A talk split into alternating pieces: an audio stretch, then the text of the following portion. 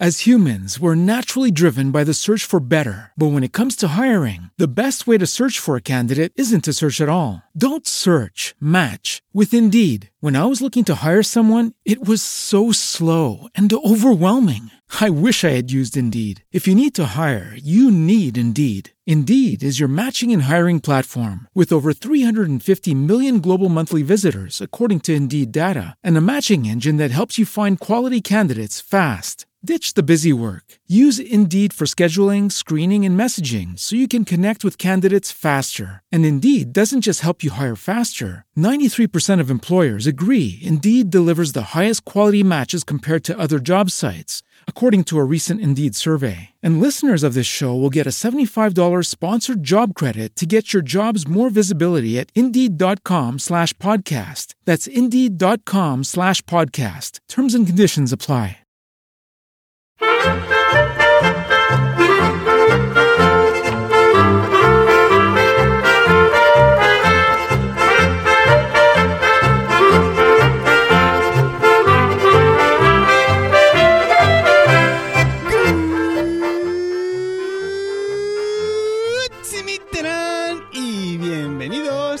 Swiss Spain, capítulo 47 del podcast que describe la vida de un español en Suiza. Soy Natán García y en este podcast de Milcar FM estamos ya en la segunda semana de octubre de 2017. ¿Qué digo segunda? Tercera ya, que me he columpiado esta semana pasada, diremos. ¿Por qué?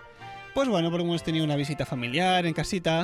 Ha estado mi suegro, que hacía unos años que no estaba por Suiza. Hemos tenido al niño también pequeñito, pues un poco constipado. Y bueno, estoy intentando dar algún tipo de excusas para que sepáis que no he podido grabar, pero excusas no hay ninguna. Como les digo a mis alumnos, Ausrede gibt es keine. Si no habéis hecho los deberes, es vuestro problema, no el mío. Bueno, bueno, bueno, qué título otra vez más, más, más intrigante, ¿no? Esta MFK no es igual a Motherfucker. Pues bueno, antes que de explicaros realmente qué significan estas siglas, quiero dedicar este capítulo muy tiernamente al seguidor y usuario de Twitter, arroba eSwisser. Porque él es un enamorado de los coches y en su honor hoy vamos a hablar de algo relacionado con los coches y también una de las razones por las cuales hoy estoy grabando en el coche, como habréis visto algunos de los que están en directo ahora en Periscope. Pero bueno, vamos con el tema. Eh, antes de realmente meterme con el tema, eh, os tengo que decir a, a, raíz de qué viene esto del MFK. Esto del MFK no, no es más que la ITV. Tiene otras siglas aquí en Suiza, es la ITV Suiza. Pero bueno, ¿por qué he tenido yo que tener que pasar alguna vez la ITV en el corto periodo de tiempo que llevo en Suiza? Pues bueno, para eso me tengo que remontar al año 2012 en, en, una de estas noches viniendo de un concierto con el contrabajo, pues de golpe hay un control policial, empiezan a ver a parar coches y a mí pues mira, me tocó. Me para la policía y me dice, papeles. Bueno, ahí saco los papeles que tenía, eh, que si el, todo el papel, el papeleo del, del coche, el papeleo también de, de, del seguro y todo esto. Y bueno, hasta aquí ningún problema. Y de golpe me dicen, eh, ¿no ves que conduces como una moto? Y les digo, ¿cómo que conduzco como una moto? Sí, hombre, que, que tienes, que tienes eh, una luz de delante fundida. Y un plan, ah, no me había dado cuenta. Vaya, pues es verdad, no lo había notado. Obviamente lo sabía. Digo, bueno, pues tienes que coger ahora y, y repararla. Te damos de tiempo dos semanas y tienes que ir después a la jefatura de policía más cercana a tu, a tu, a tu domicilio para que te sellen este papel conforme la, la avería ya está reparada, ¿no? Así, así se las gastan aquí en Suiza. Y entonces, después de esto, me viene el, otro oficial que tenía los papeles y me pregunta, oye, estamos en el año 2012, ¿eh?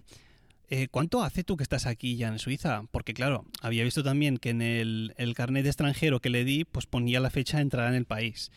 Y le digo, bueno, pues hace ahora casi dos años. Y me dice, ¿usted no sabe que después del primer año en Suiza usted está obligado a rematricular el coche? Y yo claro que lo sabía también, pero le dije, no, no tenía ni idea, perdone. Claro, yo en aquel momento aún no estaba seguro al 100% de si iba a hacer ya un, un, una segunda, un segundo estudio, un segundo máster, o me iba a volver para, para Tarragona. Y dije, hostia, hostia, pues no, no tenía ni idea. Dice, pues sí, sí, después del primer año usted está obligado a poner una matrícula suiza y a pagar todo el tema de los, de los impuestos aquí, que es donde está usted residiendo de una manera permanente. Y le dije, bueno, pues ¿cuáles son los pasos que tengo que hacer? Usted se va, me dice el, oficial, es del policía pues se va primero a la oficina de importación de vehículos, porque tiene que lo primero que tiene que hacer es, mm, antes de matricularlo, es importarlo. Y bueno, para allí que fui, hice todo el papel y demás, y me dice, lo segundo es pasar la ETV aquí en Suiza. Y dije, ups. En ese momento aún no sabía nada, pero ya me olía, porque yo en ese momento estaba conduciendo un coche del año 98, un Citroën Shantia, que más o menos estaba bien conservado, pero que yo ya me imaginaba que habría que hacer alguna cosa, que sí, seguramente algo de los frenos y algunas cosas más. Así que me dijo, usted se va ahora y le toca pasar la ITV. Y bueno, pues así fue. Me enviaron una carta a casa dándome una citación que tenía, bueno, que es que pasar el día X por allá a, pasar la ITV. Y, si no hubiese sido así, de hecho, si no me hubiesen pillado la policía y todo esto, teóricamente, eh, durante los cuatro o cinco primeros años, depende del cantón, eh, no te toca pasar la ETV. Entonces, pasado ese periodo, te envían una carta a casa con, la citación. La segunda vez lo te viene al cabo de tres años y después ya cada dos. Pero bueno, tengo muchos conocidos aquí en Suiza que me han dicho que están tan saturados en, los, en, los, en los sitios estos, los centros de, de la ETV que normalmente se suelen retrasar. Así que bueno, me dijeron, a ver, como precaución, cogí el coche y sabiendo que había alguna cosilla que hacer, me recomendaron un, taller que lo llevaban unos españoles. Porque no tenía mucha idea y no quería pasar por ahí por la ETV, que hubiese alguna cosilla, después volver a tener que ir, volver a tener que pagar y demás. Así que me fui para el, para el taller este español, les dejé el coche y les dije, mirad, porque es la verdad, en aquel momento no tenía pasta. Digo, no me puedo gastar un pastón en un montón de revisiones, házmelo justo, justo para que pase la ETV y ya está, porque el coche no, no creo que lo vaya a tener mucho más. Ya tenía en aquel momento sus 14, casi 15 años.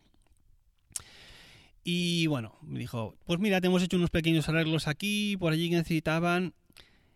Es posible que no la acabes pasando igualmente porque los frenos están un poco tocados.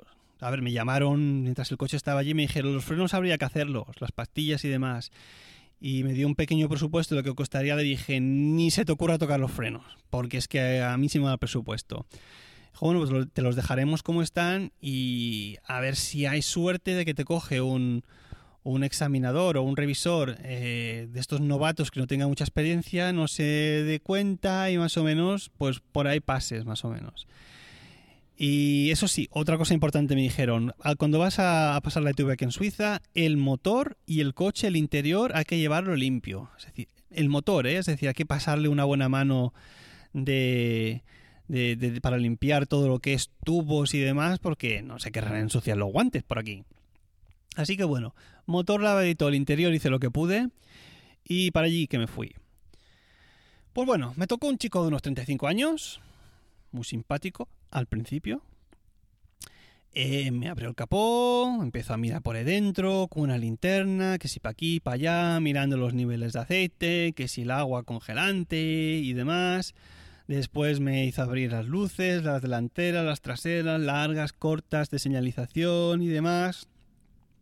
Después bajó unas escaleras, una, especie de habitación que hay debajo.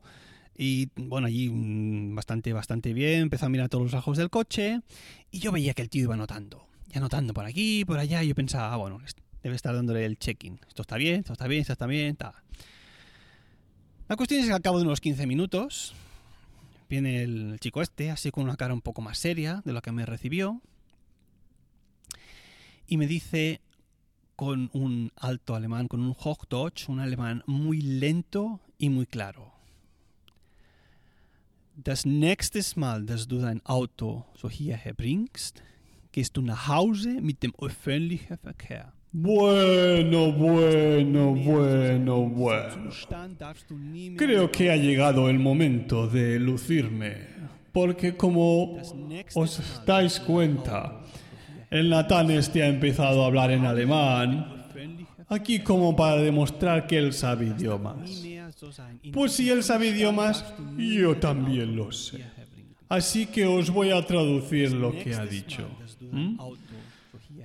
El revisor este le dijo al Natán, mira, Quillo, si la próxima vez me trae el coche así en este estado, As humans, we're naturally driven by the search for better. But when it comes to hiring, the best way to search for a candidate isn't to search at all. Don't search, match with Indeed. When I was looking to hire someone, it was so slow and overwhelming. I wish I had used Indeed. If you need to hire, you need Indeed. Indeed is your matching and hiring platform with over 350 million global monthly visitors, according to Indeed data, and a matching engine that helps you find quality candidates fast. Ditch the busy work. Use Indeed for scheduling, screening, and messaging so you can connect with candidates faster. And Indeed doesn't just help you hire faster. 93% of employers agree Indeed delivers the highest quality matches compared to other job sites, according to a recent Indeed survey. And listeners of this show will get a $75 sponsored job credit to get your jobs more visibility at Indeed.com slash podcast. That's Indeed.com slash podcast. Terms and conditions apply.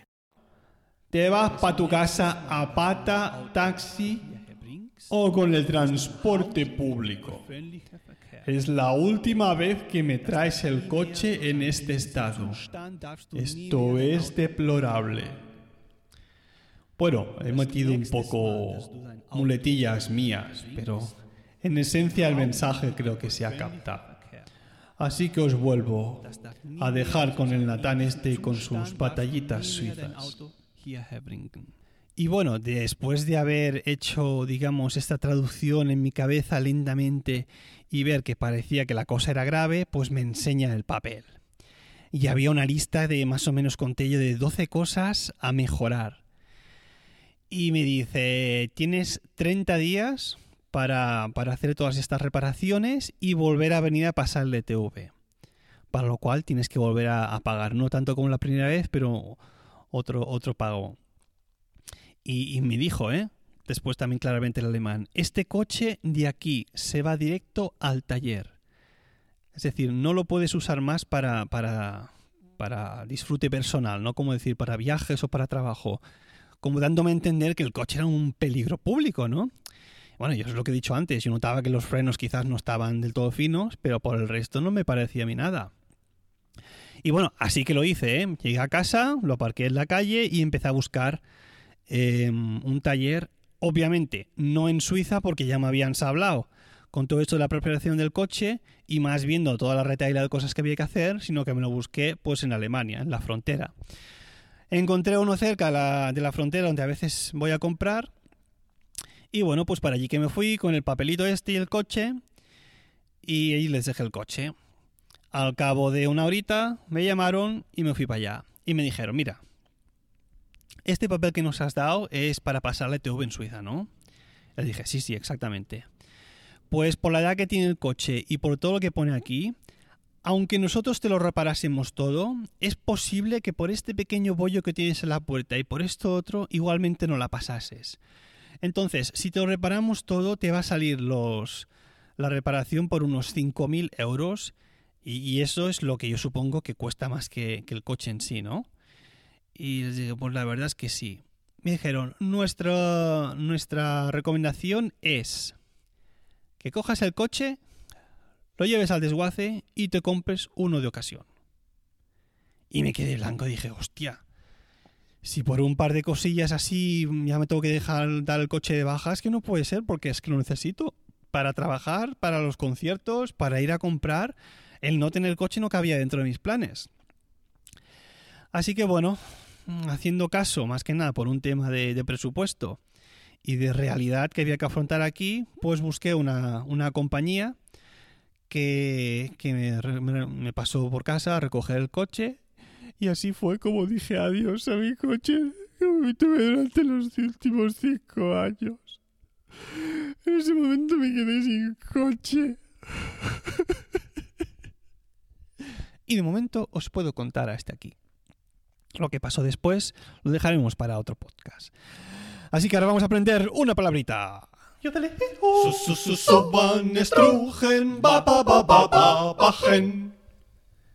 Y obviamente os voy a decir a qué corresponden las siglas de MFK.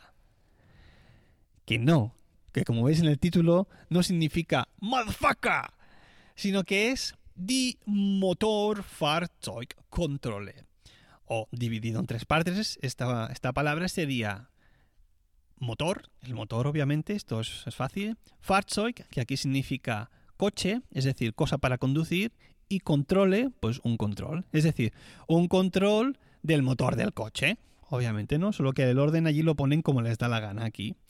Die Motorfahrzeugkontrolle, MFK.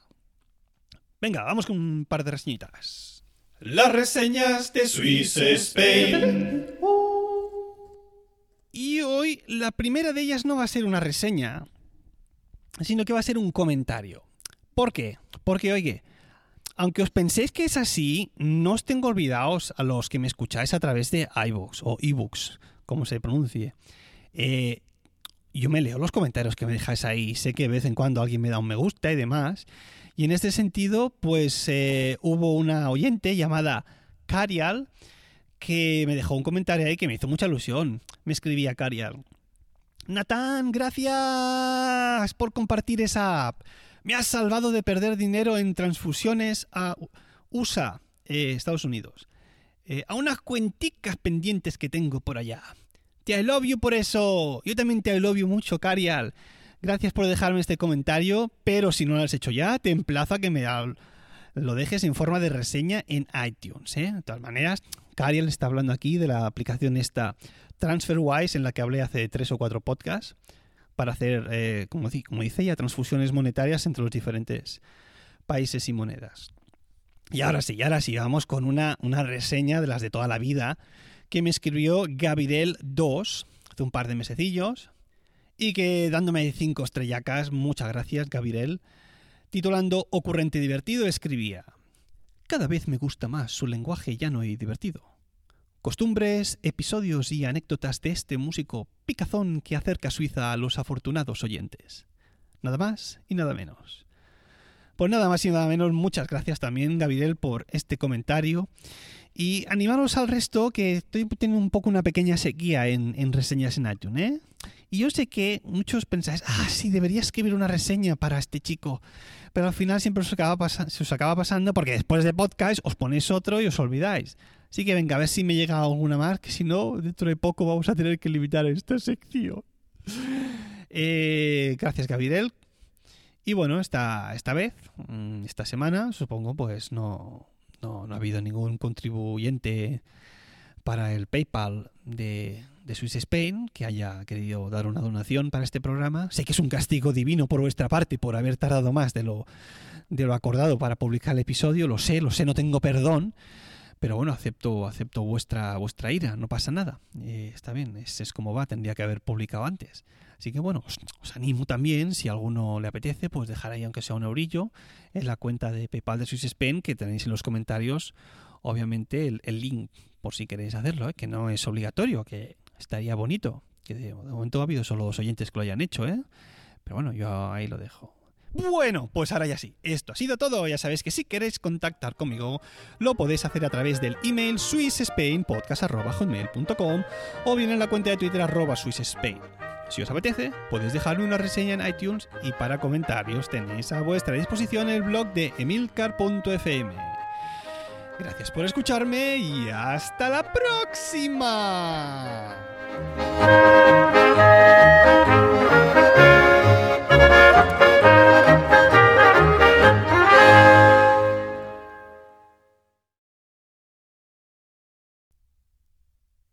Después de grabar este podcast, me asaltó una duda. Esto de la ETV está bien, es, lógico que hay que llevar un control de los vehículos, ¿no? Para ver si, si están en un buen estado o no, para evitar accidentes sobre todo. Pero claro, yo no sé si este tipo de trabajo de revisor de coches en una ETV tiene, tiene mucho futuro, ¿no? Y más teniendo en cuenta que ahora parece que empieza un auge de todo el tema de motores eléctricos, que claro, esos motores después van muchas veces sellados y cuando tú abres el capó, pues ahí no hay nada. No hay, no, hay motor, es una pequeña bobina que tira de las ruedas y, poco más, ¿no? Lo que hay que mirar, no hay ni líquidos de aceite, no hay ni, rozaduras, como mucho, el líquido anticongelante o el de la refrigeración de la batería, si es que tiene. O sea que quizás habría que empezar a plantearse muchos, muchos trabajos en este futuro. Pero bueno, a ver si tenemos suerte y en algún momento aparece un podcast por aquí en Emilcar FM que hable de estos temas. Estaría bien que alguien hablase de tema de coches eléctricos. Bueno, se lo propondría al jefe, a ver si, si, si toma mi idea como buena. Os mantendré informados. ¡Hala! Hasta la próxima.